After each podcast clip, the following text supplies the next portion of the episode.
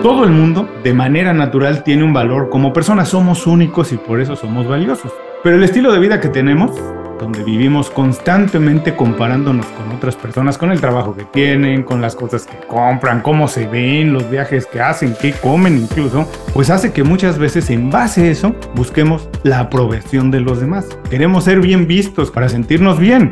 Y si eso no pasa, pues muchas veces nos sentimos frustrados, dudamos de nuestra capacidad, de nuestras habilidades para hacer el trabajo y eso también conduce a que nos podamos sentir inseguros. En consecuencia o como resultado de eso, pues muchas veces tenemos baja autoestima. Y eso pues puede convertirse en un problema, sobre todo en un mundo y en un momento en que se habla mucho de estar empoderado y se celebra mucho esa cualidad de estar empoderado. Se dice y se repite que tenemos que tener autoestima, seguridad, conocernos bien, manejar nuestras emociones, pero muchas cosas del estilo de vida que tenemos ahora conducen exactamente a lo contrario. Bienvenidos a Inconfundiblemente, soy Julio Muñiz. Muchas gracias por acompañarnos en el programa de hoy. Hoy vamos a platicar de autoestima y de inteligencia emocional. ¿Qué son? ¿Por qué son importantes? La autoestima nace de lo que hacemos o lo que hacemos nace de que tenemos mucha autoestima. Se puede tener autoestima fuerte, bien dotada, si hacemos un trabajo que no nos convence, que no nos gusta. ¿Qué tienen que ver las, redes sociales en todo esto? Y para eso nos acompaña Marta Parella. Ella es experta, Marta es coach personal y ejecutivo, tiene un máster coaching en inteligencia emocional, además es autora de Eres el amor de tu vida, 52 ejercicios prácticos para mejorar tu autoestima. Esto es Inconfundiblemente.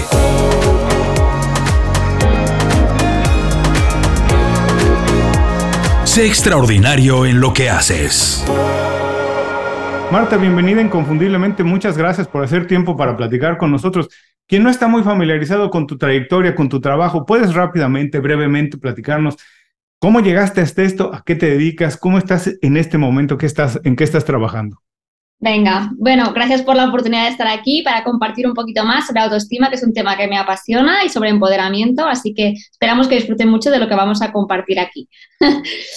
pues a ver, yo me dedico al coaching eh, enfocado sobre todo a empoderamiento femenino, autoestima. Hablo en femenino porque la mayoría de mis clientas al final acaban siendo mujeres, que también trabajo con algún hombre, no es que lo cierre a solo trabajo con mujeres pero es verdad que al final me he acabado especializando más en lo que es el aspecto femenino, ¿no? en, las mujeres. Mi trayectoria profesional, yo antes me dedicaba a otro sector, al sector dental.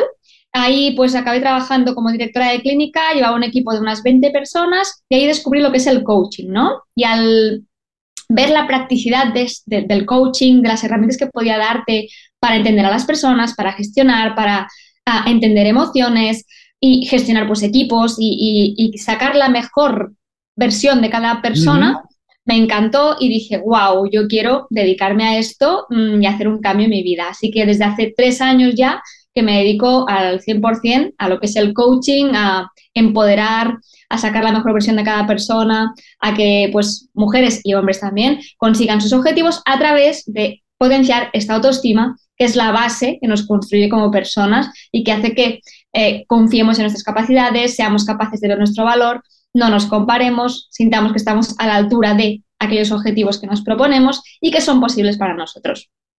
Oye, antes de seguir hablando de la autoestima, porque es interesante y muchas personas lo estamos viviendo, lo hemos vivido o lo van a tener que vivir, esta idea o este, este momento de cambiar de industria, de negocio, ¿cómo lo manejaste? O sea, ¿cuál fue el reto más grande de venir de una industria y decidir en un momento, no sé por qué haya sido, pero ya más o menos nos platicaste, pero si hubo algo que dijeras, bueno, tengo que cambiar ahora, pero ¿cuál fue lo más trascendente, lo más importante y cómo condujiste ese momento? A ver, lo más trascendente quizá fue, en mi caso, el COVID, ¿no? Que, que me mm. animó a, parar y cuando fue un momento de volver a lo que era mi vida normal, porque estuve un tiempo compaginando los dos trabajos, dije, wow, yo no quiero volver ahí, ya es momento de dar el salto. Entonces me, me di un tiempo de un año, digamos, para vivir 100% del coaching, porque ya te digo, durante un tiempo compaginé, luego por suerte tiré de ahorrillos, ¿no? De, los ahorros que tenía, así que no me tiré a la piscina de golpe en, como un kamikaze, ¿no? De venga, aquí salgo. pero es verdad que lo hice todo con un poco de cabeza, pero con unas fechas límite, ¿no? A mí me va muy bien trabajar con los objetivos, definirme unas fechas, porque si no, a veces el miedo, el no tener una fecha definida puede hacer que dilatemos muchísimo en el tiempo el hacer cambios o el tomar decisiones importantes. Así que bueno, como momento trascendental yo creo que fue el COVID y el tener que volver a mi rutina y dije, no, yo tengo claro que estoy muy bien ahora, no quiero volver a, a eso.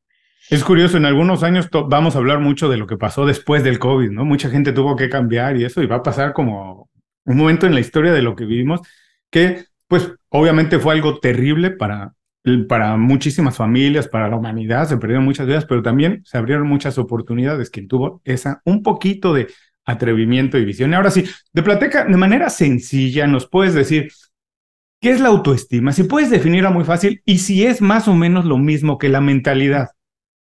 Venga, para tener buena autoestima hace falta una mentalidad trabajada, una mentalidad consciente, ¿vale? O sea, no es lo mismo. Es, la mentalidad es una parte que nos ayuda a tener una buena autoestima. Una de las herramientas que tenemos para tener una buena autoestima. Para mí, una buena autoestima yo lo defino como, aparte de la valoración que hago de mí misma, la confianza que tengo en mí, todo esto, yo siempre digo, una persona con buena autoestima tiene una vida, si la dividiéramos en parcelitas, ¿no? Pues mi pareja, mis amistades, los hábitos que tengo, mi trabajo, en mi familia, mis amistades, todo lo que tengo aquí en cada una de estas parcelas, la persona con una autoestima se coloca en el centro y elige lo que tiene en cada una de ellas, cómo las construye desde el centro. Si ahora mismo yo me observo y veo que en este centro tengo a mi pareja, mi trabajo porque hago mil horas, a mis hijos porque no me cuido y solo todo es para mis hijos. Tengo a mi familia porque antes van ellos que yo. Si descubro que hay cualquier cosa en este centro y no soy yo, no podemos decir que tengamos una buena autoestima. Eh, podría pensarse, quiero ser eh, un poco abogado del diablo, pero puede ser que tienes que ser hasta cierto sentido un poquito egoísta, ponerte tú en el centro, ponerte primero, preocuparte por ti para escoger todo eso que dices alrededor de tu vida y tú decidir lo que no sea dejárselo a la suerte, al azar, que todo llegue a tu vida, sino tú también tener un poco de decisión en lo que está pasando.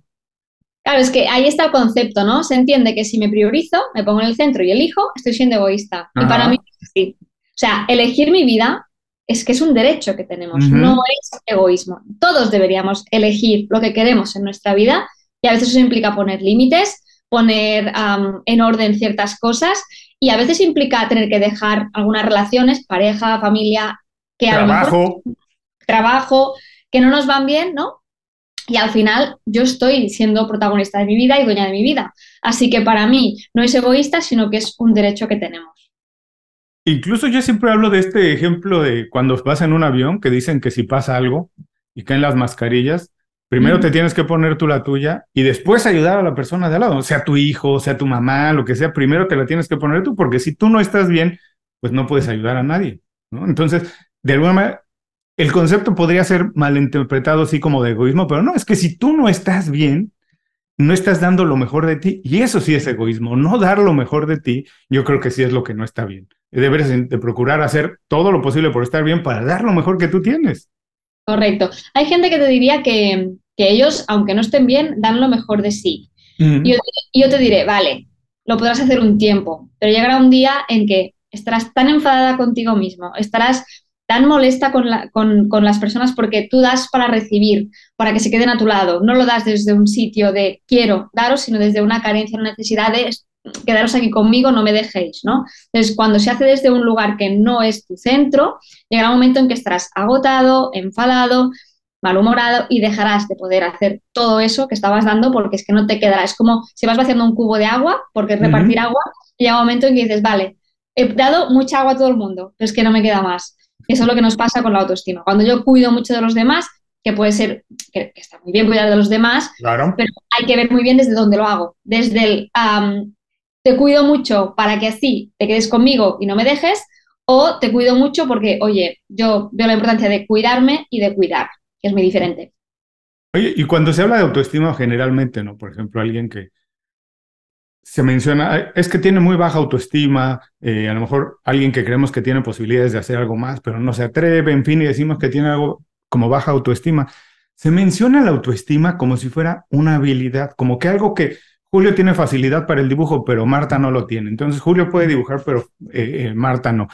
Se menciona la, autoestima eso, como si fuera una habilidad, cuando, no sé, a lo mejor tú, tú que eres la experta nos puedes decir, no sé si tiene más que ver con hábitos, con cosas que hacemos casi de manera constante, que pueden elevar lo que sentimos de nosotros, sentirnos bien y las cosas, cómo las hacemos, pero no es algo que nacimos tocados con una varita mágica y algunos la tienen y otros no la tienen. Se puede construir, se puede fortalecer. Todos nacemos con una autoestima sana, para que nos entendamos, eh, a no ser que haya alguna patología ya mm, de salud mental o en este caso de nacimiento, todos nacemos con una autoestima sana, diríamos, en, de un 80 o un 100%, para que nos entendamos. No puede haber un pequeño margen ahí por, vivencias que ya ha habido em, en, en, historia genética, aquí ya que no entraremos en temas de epigenética, ¿no? Pero bueno, partiendo de esa base, según tú vas creciendo durante tu infancia, digamos que de los 0 a los 6 años, eres una esponja no solo de conocimientos, eres una esponja de conductas, de comportamientos, de patrones, de miedos, de cómo es la autoestima de tus padres, de cómo es, de quién debes ser para que te observen, para que te quieran, para ser visto. Todo esto va generando un impacto en tu autoestima. Entonces, podríamos decir que mm, no es que tengamos menos autoestima o más ah, por nacer o tal, sino que a lo largo de tu infancia se va desarrollando esta autoestima, se va reforzando la que ya tenías o se va minando, según cómo. ¿Vale? Porque a lo mejor sí empiezan con comparaciones, no te hacen mucho caso, no validan tus emociones, sientes que quizá te tienen un poco abandonado. Todo esto va generando un impacto y hace que tú vayas sintiéndote cada vez más pequeñito, más pequeñito, más pequeñito. O sea, cuando llegas a la etapa adulta, pues ha sido como desgastando tu autoestima, ¿no? Entonces, no es que no nazcamos con una buena autoestima, sino que a lo largo de nuestra vida fluctúa. Muchas veces puede ser fluctuante en el sentido positivo si yo la trabajo, si veo que tengo una falta de autoestima, y a veces en negativo, por, porque ya no solo en la infancia, sino en una etapa adulta, por si he tenido un jefe o una jefa que me han machacado, una relación de pareja que ha sido tóxica, si mis padres me han dicho que yo no puedo conseguir ciertos objetivos que yo tenía con mucha ilusión, y esto ya pasa en etapas adultas, ¿no? Entonces todo esto haciendo mella en nuestra autoestima. Ahora, pero las personas que nos están escuchando, que ya son adultas, que ya pasaron toda esa etapa, ¿qué les podemos recomendar? Es cómo pueden, eh, digo, si ya laminaron, ojalá y no, ojalá y tengan todavía una autoestima muy fuerte, a pesar de todo lo que han vivido en su vida, pero hay algunos hábitos que nos ayudan a mantenerla fuerte, incluso a fortalecerla, a sentirnos bien. Eh, hay cosas que podemos hacer todos los días que puedas recomendarnos, decir, sí, si haces esto, si haces estos ejercicios, estos pensamientos, nada más, a lo mejor nos puede ayudar. Vale. Eh, a nivel de hábitos, yo diría autocuidado, ¿no? El saber qué cosas me van bien a mí.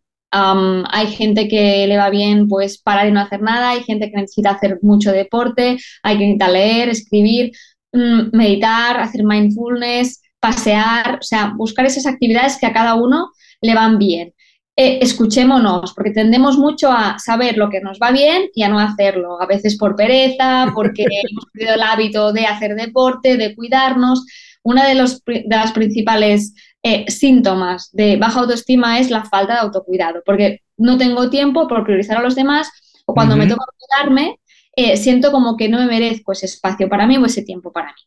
Entonces, uno de los principales hábitos que yo siempre les digo y, pongo el hashtag y, todo en, Instagram, que es el hashtag hora sagrada, es dedicarnos una hora a la semana para nosotros. Siempre digo que es una hora a la semana de toda una semana, ¿no? Es nada. nada, nada por lo menos una hora. Por lo menos, pero es, es, un gran paso para quien no se cuida pasar a hacer ese cambio, ¿no? Eso a nivel más físico, ¿no? De autocuidado y también pues a nivel mental, ¿no? De lectura y meditación y tal.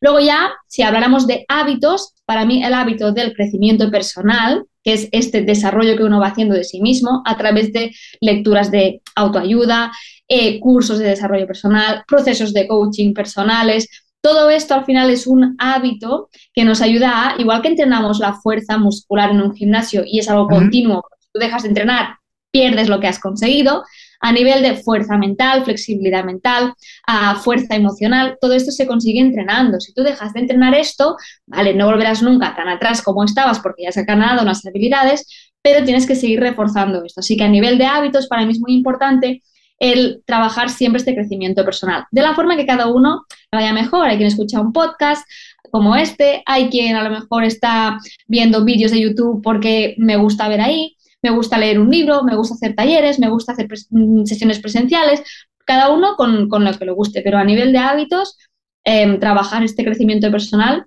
cada uno a su manera y a su ritmo. Y ahora hay situaciones que deberíamos evitar a toda costa, que tú digas, ojo atento, no hagan esto, pero mucha atención, esto por nada. Mira, mencionaste algo muy curioso que dices, eh, eh, que todos más o menos tenemos idea de lo que nos hace bien, pero no lo hacemos. Y pasa también, yo pienso mucho con los consejos. Muchas veces te piden un consejo, yo procuro no darlos, porque generalmente si das, le dices a la persona que tiene que hacer algo diferente a lo que está pensando, ya no va a hacerte caso, no va a hacer nada. Y cuando la gente pide el consejo, como que nada más está buscando validar lo que ya pensó.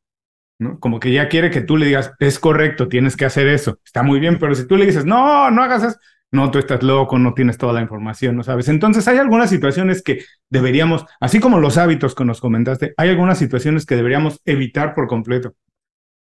Em, a ver, es que lo de evitar por completo, mm, al final aquí vamos a entrar en un concepto que es un poco la mentalidad que decías tú antes, porque para que entendamos qué nos pasa a las personas, ¿no? Podríamos decir que las personas tenemos como dos mentes, mm, la mente consciente y la mente inconsciente o el subconsciente, ¿no? Entonces, ¿qué nos pasa? Con mi mente consciente yo sé lo que tengo que hacer, pero realmente eso es un 5% de mis pensamientos. La que domina la partida es la mente subconsciente, que es el 95% Ahí está, ¿no? Entonces, lo que hay que descubrir es cuando yo no consigo un objetivo, que es hacer deporte, mm, leer más, cortar una relación, dejar mi trabajo, conseguir mm, ascender, cuando no consigo algo que con mi mente lógica yo quiero y deseo, hay que descubrir qué hay en mi mente inconsciente que me está saboteando e impidiendo alcanzar eso. Si nos ponemos a cargar ahí, ¿vale? que esta es la parte de mentalidad que trabajamos, encontraríamos creencias limitantes, miedos, patrones de conducta. Pongo algunos ejemplos a nivel de creencias, por ejemplo, a nivel de hacer deporte, ¿no? de forma constante. Podría haber creencias del tipo, nunca voy a conseguir tener hábitos sanos. Si yo, aunque mi mente lógica me dice, quiero ir al gimnasio, pero mi mente inconsciente me dice, tú nunca vas a tener hábitos sanos, lo que va a ganar es la mente subconsciente, la de no vas a tener hábitos sanos. Y así funciona. Entonces hay que descubrir qué hay ahí y reprogramar toda esa mentalidad que ya, he dicho antes que era el medio para conseguir una buena autoestima. Ah, buenísimo, interesante. Ahora, mencionaste el miedo. ¿Cuál es la relación del miedo y la autoestima? Es, eh, eh, miedos, siempre digo, a los miedos hay que ponerles nombre y apellido. Porque miedos tenemos muchísimos. Miedo al éxito, miedo al fracaso, miedo a qué van a decir, miedo a si me van a juzgar, miedo a que me puedan rechazar, miedo a un divorcio, miedo a decirle a mi jefa que me voy a mi hora, miedo, miedo, miedo, miedo a... Pero muchas veces tenemos miedo, primero no sabemos ni identificarlo porque no nos ha enseñado a ponerle nombre a nuestras emociones y segunda, em, no sabemos miedo a qué. Nos cuesta mucho desgranar ese miedo, ¿no? Así que empecemos por definir qué es este miedo, porque siempre explico que el puente que hay entre mi yo actual, ¿no?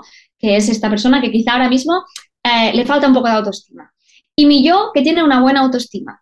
Este puente está construido por los miedos que me están frenando y bloqueando, las creencias que me están saboteando y los patrones que estoy siguiendo y que no consigo romper porque no los veo. Entonces, todo esto construye un puente que una vez lo conozco, todo puedo ir cruzándolo y así construir una buena autoestima. Entonces tiene mucho que ver la autoconciencia, ¿no? Tiene mucho que ver con conocernos. Primero, como dices, muchas veces no siquiera, ni siquiera podemos ponerle nombre a las cosas a las que tenemos miedo. Incluso no podemos ponerle nombre ni siquiera a las cosas que nos hacen sentir bien, no sabemos por qué nos, nos sentimos bien, ¿no? Tiene que ver mucho la autoconciencia en este sentido. Sí, vamos con el piloto automático muchas veces. Entonces ahí está la importancia de saber parar, ver qué me va bien, qué no me va bien, qué estoy sintiendo hoy, por qué lo estoy sintiendo, porque a veces llegamos a casa agotados, ¿no? Dices, si tampoco he hecho nada extraordinario hoy o fuera de mi rutina, ¿y por qué estoy tan agotado? ¿no? Pues si nos paramos a analizar, quizá nos han pasado más cosas de las que nos pensamos, pero como vamos tan deprisa, pues no nos hemos dado cuenta pues, que algo me ha alterado, algo me ha hecho enfadar, algo me ha hecho estar pues, muy inquieta mucho rato. Eso hace que la mente esté muy activa y eso es un gasto de energía importantísimo. Entonces, el hecho de, por ejemplo, escribir un diario, con un pequeño resumen de cómo me siento y por qué me siento así, o sea, emociones y hechos, para enlazar y descubrir qué cosas me afectan a mí, tanto en positivo como en negativo, es un gran ejercicio de toma de conciencia y de autoconocimiento.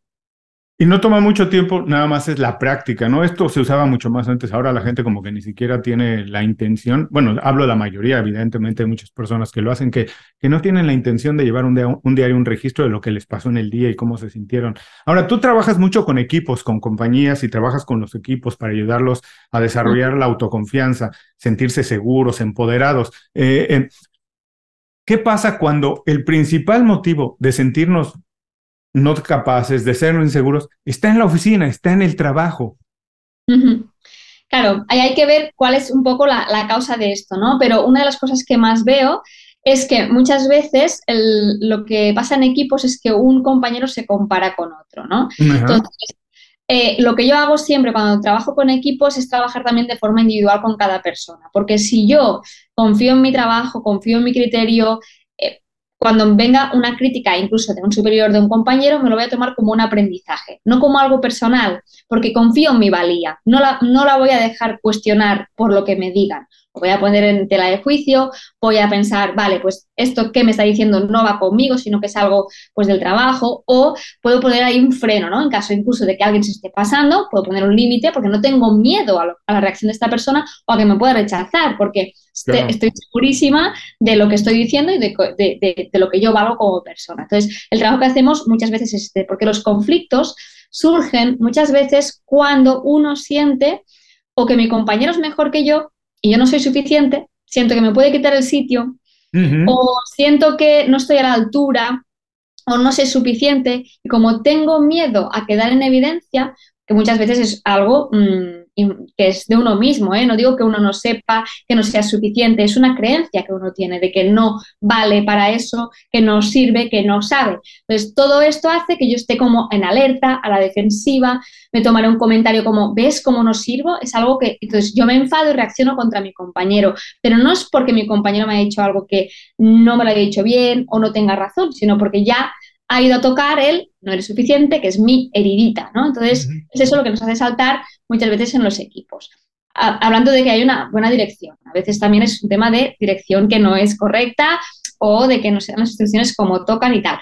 Pero la mayoría de conflictos vienen por esta falta de confianza en cada uno y en sentir como que tú me estás haciendo de menos, estás mm. diciéndome o haciendo evidente eso que yo creo de mí. Y ahí es donde surge el conflicto. Ahora, ¿nos puedes recomendar a lo mejor un par de acciones, dos cosas que pudieran hacerse en una, en una oficina, en una compañía, a lo mejor pequeña que tiene pocos empleados, lo que sea, pero dos o tres pequeñas cosas para crear una buena cultura laboral, un buen flujo de trabajo, donde las personas se sientan empoderadas? Bien, yo lo primero que diría es em, hacer como un pequeño juego de que cada persona pueda explicar alguna cosa personal que seguramente los compañeros no conozcan, ¿no? Hacer como tres, cuatro preguntas que cada uno tenga que responder de tú, de dónde eres, has nacido en qué, cómo es tu familia o cómo tienes más hermanos. A veces son cosas que a, nivel laboral no conocemos ah, o estás casado, tienes hijos. Hay empresas donde sí que se habla mucho y se sabe de compañeros, pero a, lo mejor si nuestro compañero de al lado no conoces al que tienes al otro lado de la oficina y no sabes si está casado, si tiene hijos, si, si no, si tiene hermanos, o sea, no sabes nada de, su vida, o si ha nacido aquí o ha nacido en otro país, ¿no? A veces esto pasa, pues animo mucho a, igual que el autoconocimiento hacia uno mismo es bueno, el autoconocimiento hacia los demás también es muy positivo a nivel de crear cohesión, porque al final cuando tú te sientes identificada con historias de las otras personas, crea cierta empatía que si no, no se da. Eso es uno de los ejercicios más potentes que, que, suelo ver a nivel de equipos. Y luego ya, pues también ahí hay roleplays que se pueden hacer, ¿no? A nivel de comunicación, de decir las cosas de una forma correcta y entender siempre que las cosas no van contigo y siempre trabajaría este liderazgo de uno para poder liderar a los demás. ¿cuál es la relación de la autoconfianza, de sentirte empoderado con la comunicación con la comunicación que tenemos con otras personas, compañeros de trabajo, familia, amigos, y con las relaciones, cómo contribuye a fortalecer o a no tener relaciones tan buenas, tan productivas a veces. Claro, la comunicación, yo aquí diría que la autoestima o la autoconfianza, donde se nota más es en la comunicación no verbal. Podríamos decir que la comunicación verbal, que es el, el, sonido que emitimos, ¿no? lo que estoy diciendo yo ahora mismo, para quien no me esté viendo, solamente escuchan comunicación verbal. Esto es un 7% de nuestra comunicación. El resto solamente 7%.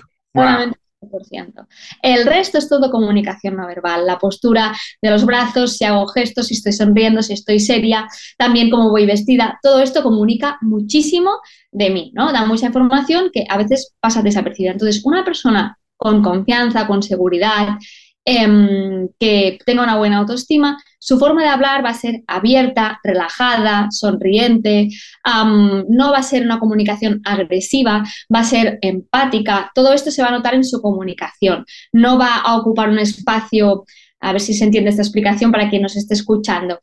Esto nos ha pasado, a veces te habla alguien y tienes que hacer un paso para atrás porque sientes que está tan cerca tuyo que dices, pues que casi casi que me, lo tengo encima esta persona, ¿no? Pues una persona que tenga una buena autoestima sabe respetar estos espacios, ¿no? Porque no necesita invadirte para que veas lo grande que es, para que nos entendamos, ¿no? Entonces, todo esto en la comunicación se nota.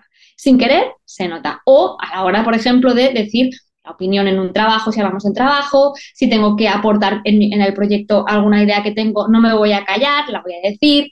Si no tengo buena autoestima, ya voy a pensar que voy a meter la pata, que voy a decir algo que no toca, que, va, que no va a gustar mi idea y no voy a mm, colaborar en reuniones de equipo, por ejemplo, se ve mucho. Quien tiene una buena autoestima suele colaborar bien, suele aportar y hay gente que le cuesta muchísimo más y es por un tema muchas veces de timidez también, pero de es que si digo algo voy a equivocarme seguro y no va a gustar y lo voy a decir mal. Marta, ahí una cosa que yo siempre pienso en cuestiones de desarrollo personal, profesional, el trabajo, es que muchas veces lo que nos pasa en el trabajo y cómo va avanzando nuestra carrera y cómo termina, tiene mucho que ver o más que ver con las decisiones que tomamos, cómo tomamos las decisiones y cómo asumimos los riesgos, porque siempre avanzar en el trabajo tienes que asumir algún riesgo, hago esto, no hago esto, cómo hago esto, siempre hay un riesgo en eso.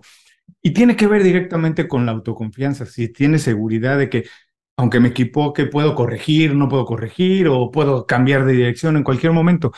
Y no y el desarrollo profesional no tiene únicamente que ver con las habilidades y con todo lo que aprendemos, sino con esto, cómo lo utilizamos, con tomar decisiones, asumir riesgos. ¿Puedes platicar de esto si hay alguna relación, si tú lo has notado con tus clientes trabajando con equipos? Sí, a, la toma de decisiones, evidentemente, cuando uno tiene confianza en sí, pues es capaz de tomarles, asumir estos riesgos que decías tú, ¿no? Y si me equivoco, pues corregiré y ya está. No le tienen miedo a este fracaso, como decíamos antes. Cuando una persona no tiene confianza, tiende a pedir la opinión externa para que validen eso que, mm, porque no confía en su criterio, en su opinión, en sus ideas. Entonces lo que hace es buscar validación externa, mm. compañeros, jefes, antes de proponer eso, ¿no? Necesita que alguien más, casi casi diríamos, decida por, por, por, él, ¿no? O por ella. También lo vemos en el sentido del perfeccionismo extremo, ¿no? Eh, eh, como no, no, tengo confianza en mí, lo que hago es tomar la decisión, pero claro, no es, no es perfecto, entonces mm, le doy 40 vueltas más para que sea la decisión perfecta y aún así tampoco es perfecta, ¿no? Entonces, esto es realmente quien, es, quien tiene una baja autoestima y es perfeccionista y le cuesta tanto tomar decisiones, lo pasan mal porque sufren, o sea, el, miedo este a equivocarse, a, a, ser juzgado. A ser juzgados, todo esto hace que lo pasen muy mal. Ahora, además del empoderamiento que me, me encanta que Digo, es una palabra que hace algunos años no se utilizaba tanto, ahora se utiliza mucho y me parece buenísimo. Hay otra que se utiliza mucho que es la productividad. Y, y y la eficiencia y la eficacia, aprovechar bien el tiempo. ¿Qué relación tiene la productividad con la autoestima? ¿Tiene que ver o no tiene que ver? ¿Las personas más con, con una autoconfianza más fuerte son más productivas, son más eficientes o no? Depende de dónde salga la productividad. Si yo soy productiva porque mm, quiero mi tiempo, valoro mi tiempo y decido dónde invertirlo y hago esa gestión de esa parcela de mi vida, entonces sí, está muy bien. Si soy productiva porque me exijo dar un rendimiento para sentirme valiosa o valioso, entonces no es el sitio correcto. Es decir, la cuestión es desde dónde sale esta productividad o desde dónde soy productiva. Desde el quiero o desde lo hago porque así sé que valgo más, hago más, entonces se mm. valorará más, se va a reconocer lo que hago porque siento que nunca es suficiente por este perfeccionismo que comentábamos. Si sale desde aquí, no hay una buena autoestima. Ah, hoy, otra cosa que también pienso mucho en cuestiones de esto del trabajo y eso es que eh, todo en el trabajo, absolutamente todo, es una negociación. la cantidad de trabajo que tengo, la cantidad, ya sé yo el jefe o no, si tengo capacidad de delegar o si él, tengo un superior y él me está delegando trabajo, pero es la capacidad que yo tengo de negociar con él, en qué momento o cuánto. El dinero que gano, mi salario, mi sueldo, es una negociación. Eh, todo es una negociación. Sé que necesitan más mis servicios o no, puedo apretar un poco más, puedo pedir un poco más en este momento, pero todo eso, toda esa negociación que se extiende no solamente el trabajo, en nuestra vida personal, también negociamos todos los días con nuestra pareja, con los hijos, con los niños, todo es una negociación.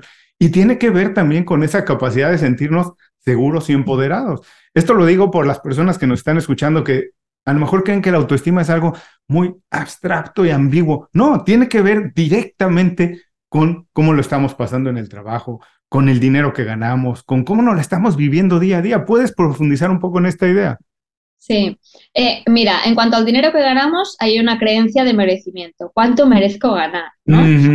Em, cuando hablábamos antes de la mentalidad, ¿no? De lo que merezco. Merezco una relación de pareja sana, merezco una buena relación con mi familia, merezco buenos amigos, merezco tanto dinero al mes, ¿no? Entonces, todo esto es creencias de merecimiento. Y cuando tengo una buena autoestima, creo merecer cosas buenas para mí. Y es así. Luego, en cuanto a las negociaciones, evidentemente, muchas veces el mayor miedo que hay ante una negociación, al poner un límite o al decir hasta aquí o yo no voy a ceder más de esto, es al rechazo o al abandono. Son estas dos. Entonces, cuando uno tiene una falta de autoestima, suele estar muy ligado a estas dos heridas también ya que vienen de infancia, ¿no? Porque quizá me he sentido abandonada por mi entorno, mi familia, mis amistades, porque me hicieron bullying, mil historias que hay ahí, que no vamos a entrar a, detallar aquí porque si no, no acabaríamos.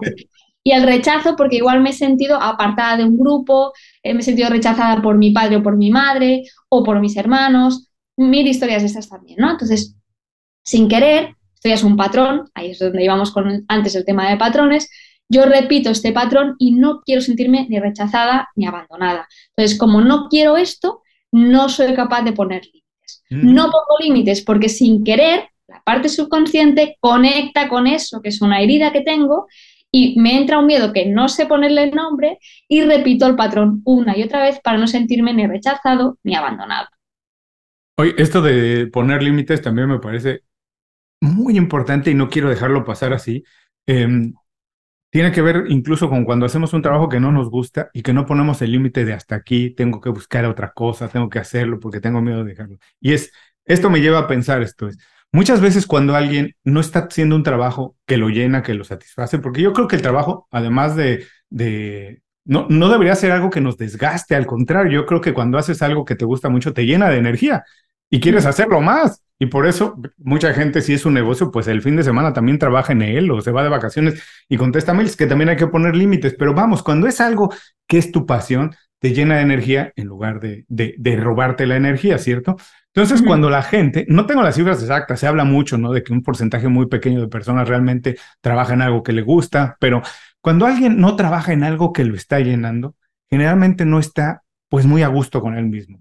Tiene que ver, puede tenerse una autoconfianza bien sana, fuerte. Cuando haces un trabajo que no sabes por qué lo estás haciendo, no sabes si, si tiene algún efecto en alguien más, no sabes lo que estás haciendo y estás un poco cansado y harto del trabajo que haces.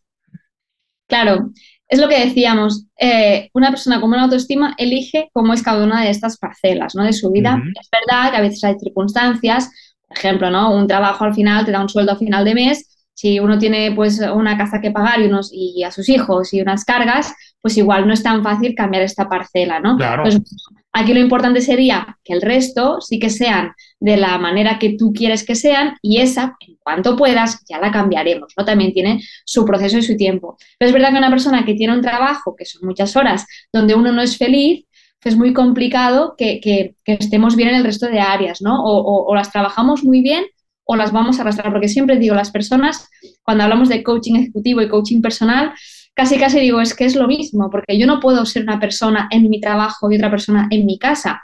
Puedo tener roles diferentes, pero al final yo lo paso mal en mi trabajo, no llegaré del mismo humor a mi casa. O si en mi casa tengo un problema, porque hay un problema de salud, o me estoy divorciando, al final, quiera que no, va a repercutir en mi trabajo porque igual estoy menos centrado, me ah, estoy más irritable, estoy menos colaborativo. Y al final tiene un impacto, un área en la otra. Así que al final las personas no somos dos, somos una y tiene un impacto directo. Así que bueno, animo a pensar esto. Estoy eligiendo cada una de las parcelas de mi vida. Vale, de momento hay alguna que a lo mejor no está en mi mano cambiarla o no puedo asumir ciertos riesgos porque también hay que usar la cabeza, pero sí que me trazo pues quizá un plan de acción de, vale, ahora no puedo, pero voy a ahorrar tanto dinero para dentro de tres años quizá poder hacer un cambio que si no saliera bien puedo tener unos ahorrillos y mm, tomar ciertos riesgos que quizá ahora no puedo. Entonces no me quedo quieta tampoco en, vale, ya estoy así, no puedo hacer nada. No, siempre hay cosas que podemos hacer. Pues ya empezar a pensar cómo puedo elegir esta área, quizá no ahora, pero en dos años, en cinco, e ir cambiando y haciendo movimientos.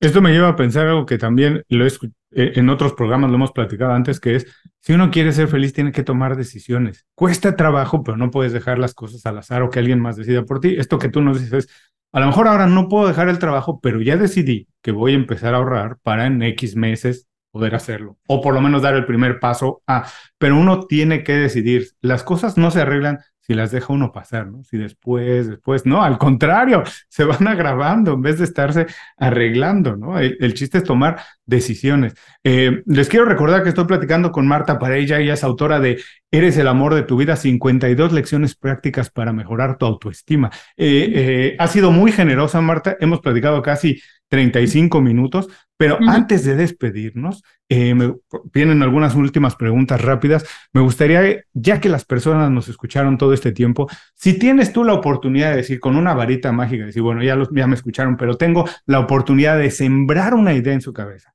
que se vayan con este solo concepto y hoy mismo puedan empezar a ponerlo en práctica, en uso, y les empiece un poco a transformar la vida o les ayude a llegar a otra instancia, ¿con qué te gustaría que se queden? Pues con la idea de analizar si estoy en el centro de mi vida o qué o quién está ocupando ese sitio. Porque el primer paso es darnos cuenta de qué está pasando en mi vida. Y una vez me doy cuenta, me hago responsable y empiezo a tomar acción. Pero primero tengo que saber si estoy ahí o hay alguna parcelita donde no, hay algo que está ocupando ese sitio y no estoy eligiendo. Ahora me imagino que por todo lo que nos has platicado, los estudios que tienes, lo que haces, debes de tener hábitos pues muy, muy establecidos, muy trabajados, y me imagino que alguno de esos debe ser cómo te informas y las cosas que lees. ¿Nos puedes recomendar algo que estés leyendo actualmente? Sí, estoy leyendo un libro que me está pareciendo brutal a nivel autoestima y trabajar todo lo que es la historia de infancia de cada uno. Aunque sean infancias felices, puede tener heridas, porque a veces ahí confundimos el concepto. Tiene que haber habido una infancia traumática para que sea una infancia que me haya marcado. Y no, puedes tener una infancia con unos padres que sean fantásticos, que haya sido todo genial y aún así tener ciertas heridas porque han sido al final como tú has percibido ciertas situaciones. ¿no? Y es un libro que se llama Tu origen no es tu destino, de Viena Faron.